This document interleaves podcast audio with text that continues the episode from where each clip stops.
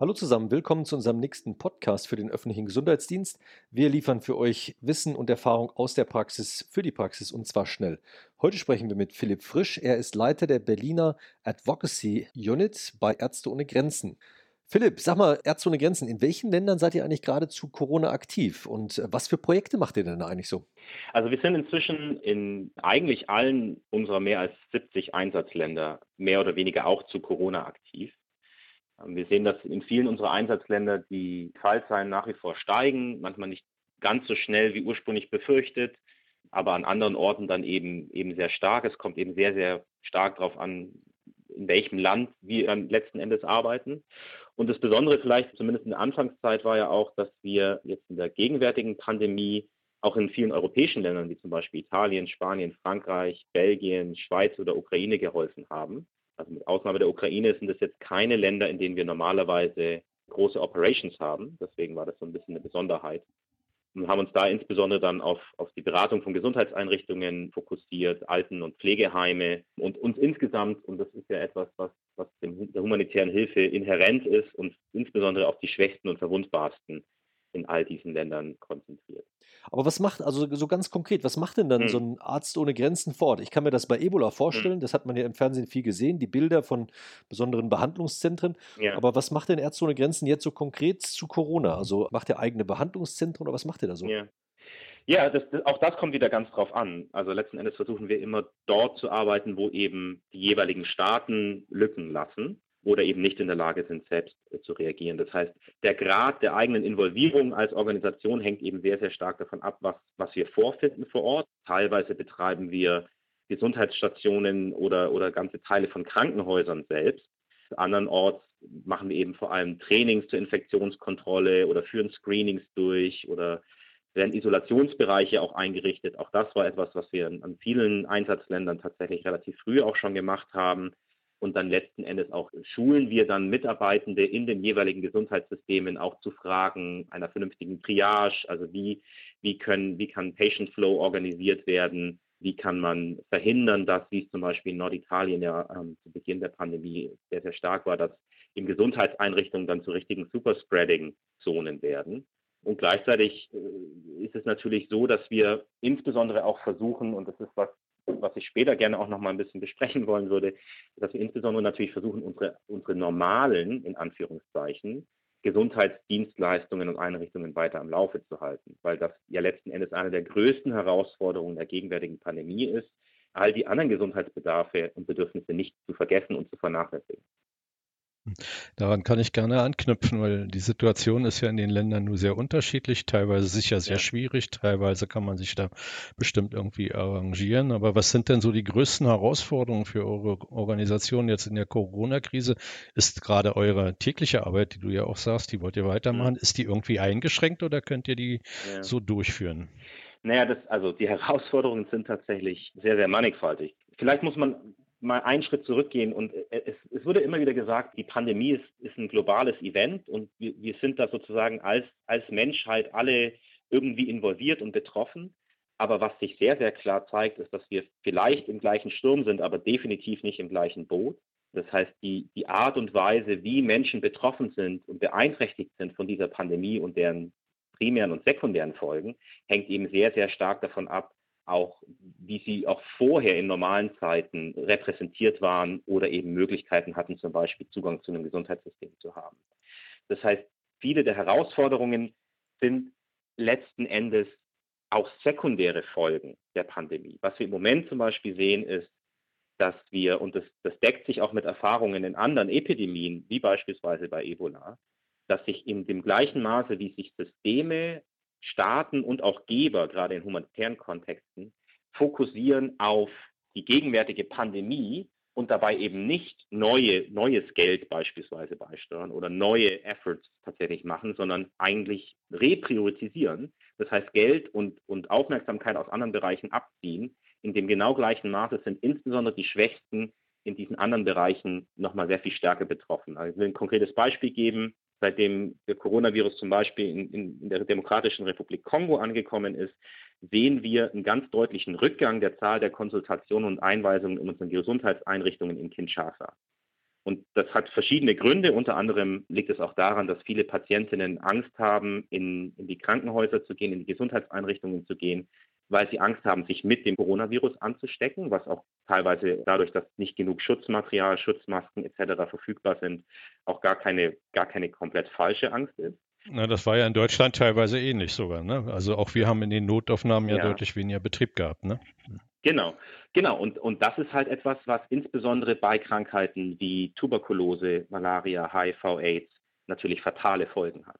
Ja, ist in den Ländern dann sicher besonders schwierig, ne? Absolut, absolut. Also es geht jetzt hier nicht nur darum, dass Menschen jetzt irgendwelche chirurgischen Eingriffe nicht machen, die sie auch in einem Monat oder in zwei oder in fünf machen könnten, theoretisch, sondern das sind ja akut lebensbedrohliche Krankheiten, wenn sie nicht vernünftig medizinisch gemanagt werden. Das heißt, mhm. das ist etwas, wo wir jetzt schon anfangen, Informationen zu sammeln und zu sehen, wie die sekundären Effekte der Pandemie und sozusagen der sich ändernden Aufmerksamkeit auf ein Gesundheitssystem sich eben genau in diesen Bereichen auswirken, die nicht direkt Coronavirus relevant sind.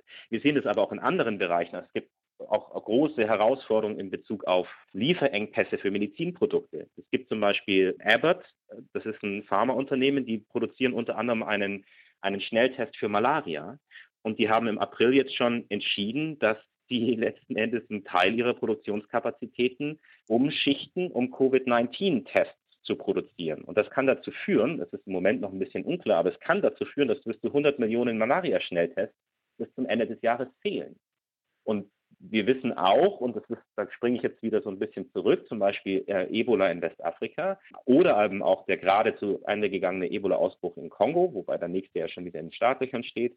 Da waren die großen Killer dann am Ende gar nicht nur unbedingt Ebola selbst, sondern wir haben insbesondere eine extrem steigende Mortalität im Bereich Malaria gesehen.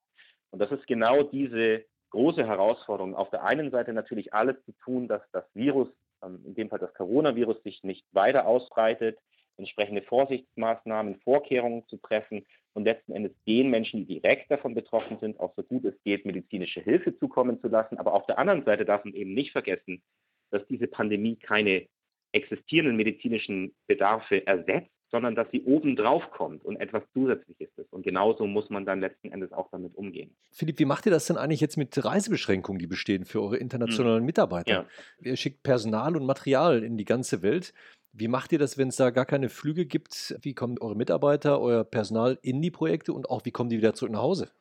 Ja, das ist tatsächlich ein großes Problem. Das war am Anfang sehr akut. Ähm, wir haben dann es geschafft, dass viele unserer MitarbeiterInnen dann noch länger vor Ort geblieben sind in ihren jeweiligen Einsatzländern, als es eigentlich ursprünglich geplant war. Da haben viele Menschen auch große, auch persönliche Kompromisse gemacht, um das möglich zu machen. Gleichzeitig muss man natürlich auch sagen, nach wie vor ist es so, dass wir als Organisation, als Ärzte ohne Grenzen über 90 Prozent unserer MitarbeiterInnen in den Ländern selbst rekrutieren, in denen wir dann auch arbeiten.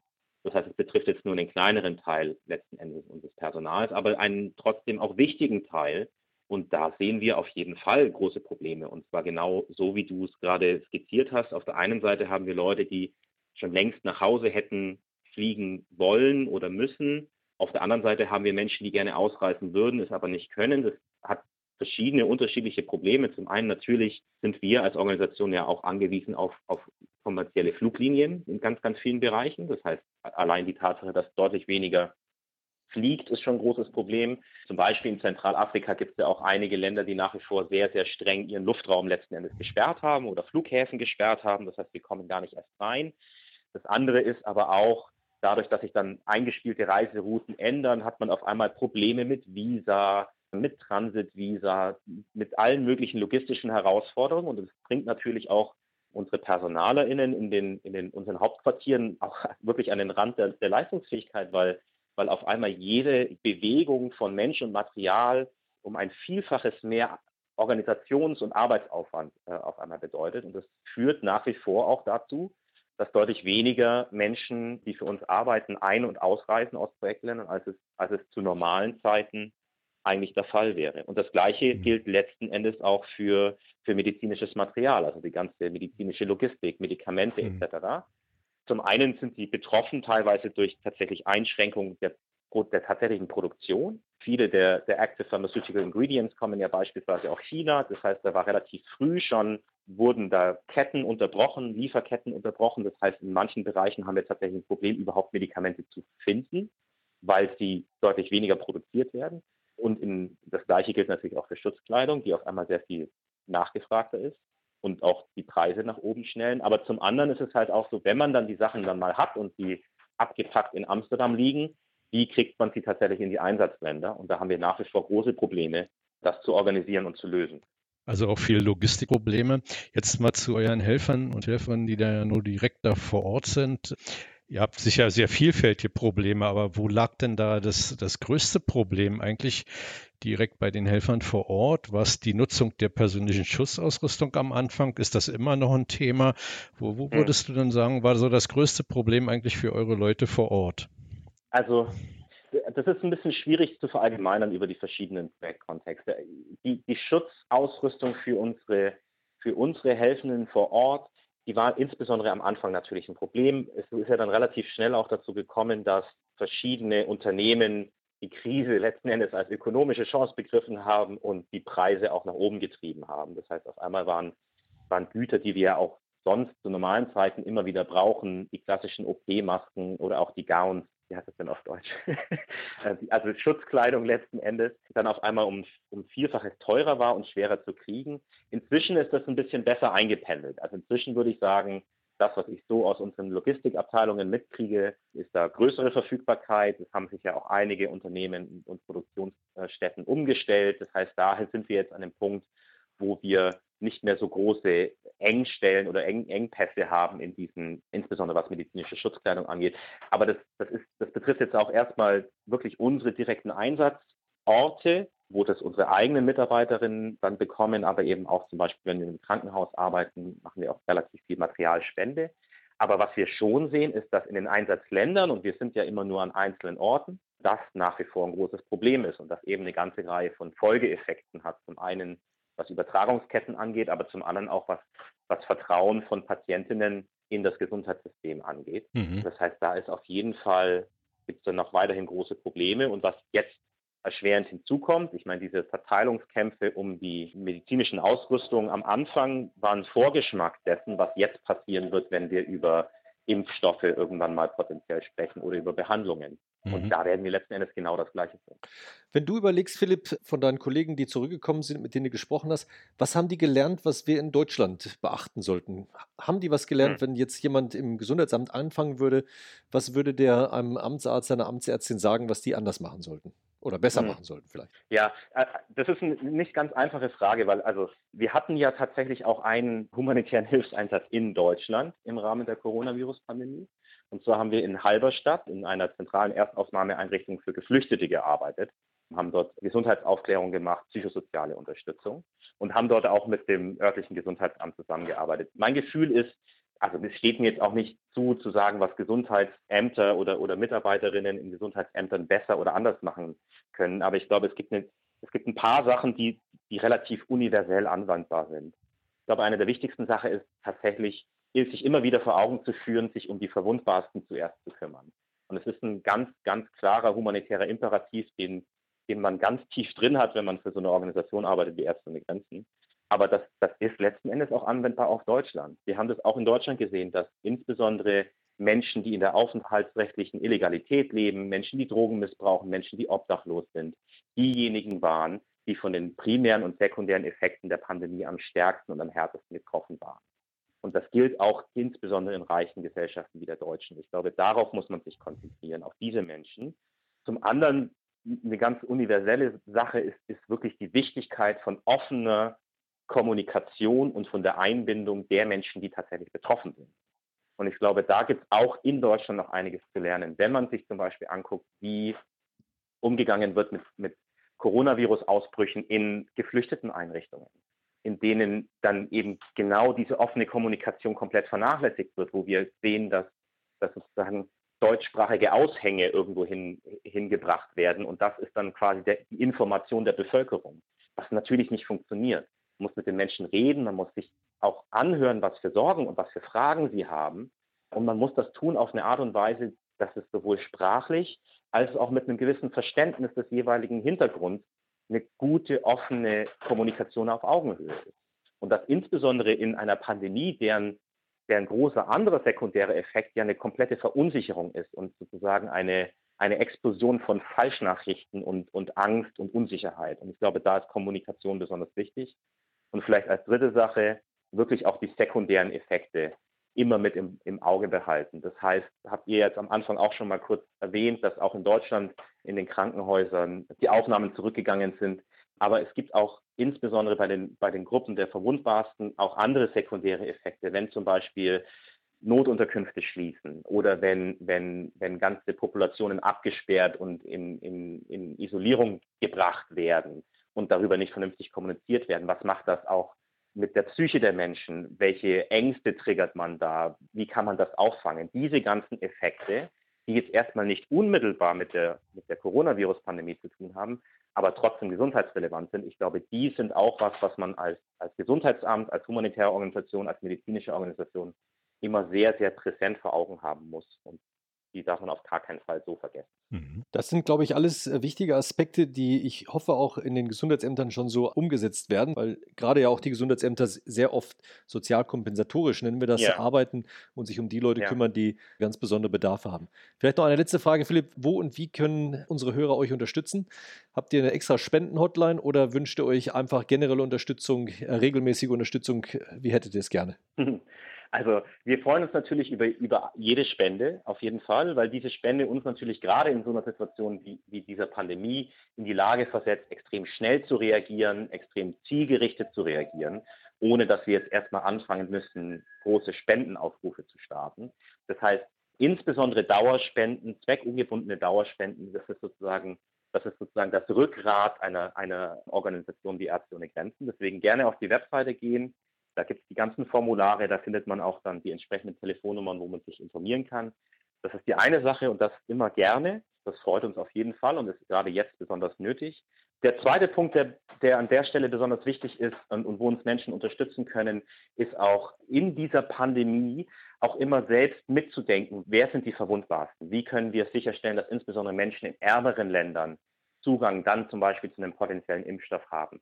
Und da gibt es eine Reihe von politischen Initiativen, von, von Möglichkeiten, auch zum Beispiel Unterschriftenaktionen mitzugestalten, mitzumachen oder auch zu unterschreiben und Druck auszuüben, letzten Endes auf politische Entscheidungstragende in Deutschland.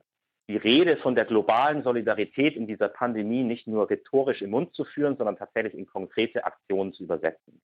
Und das ist insbesondere jetzt wichtig, wo viel Geld bewegt wird, wo viel Aufmerksamkeit da ist, aber da immer wieder auch zu investieren, auch als Wählerin oder als jemand, der engagiert ist in einem Verein oder in einer Partei, zu sagen, wir müssen uns auch insbesondere auf die global Verwundbarsten konzentrieren. Und das sind genau die Menschen in Konfliktgebieten, in ärmeren Ländern, die eben am wenigsten Möglichkeiten haben, sich zu wehren und gleichzeitig am stärksten betroffen werden von dieser Pandemie. Und das ist eigentlich nochmal fast schon wichtiger als, als sozusagen eine reine finanzielle Beteiligung oder Spende ist eben genau diese Unterstützung für unsere Arbeit, diese ideelle Unterstützung. Also nicht nur die finanzielle Unterstützung, sondern auch die ideelle Unterstützung und die Unterstützung im Geiste, sage ich mal, für eine Organisation wie Ärzte ohne Grenzen, die sich um die Armen und Verwundbaren und die, die es besonders benötigen, sagt Philipp Frisch von Ärzte ohne Grenzen. Vielen Dank, Philipp, für deine Gedanken. Ja, herzlichen Dank. Danke euch. Ich wünsche dir noch einen schönen Tag, viel Erfolg bei eurer Arbeit. Danke euch auch. Tschüss dann, ne? Tschüss. Ciao.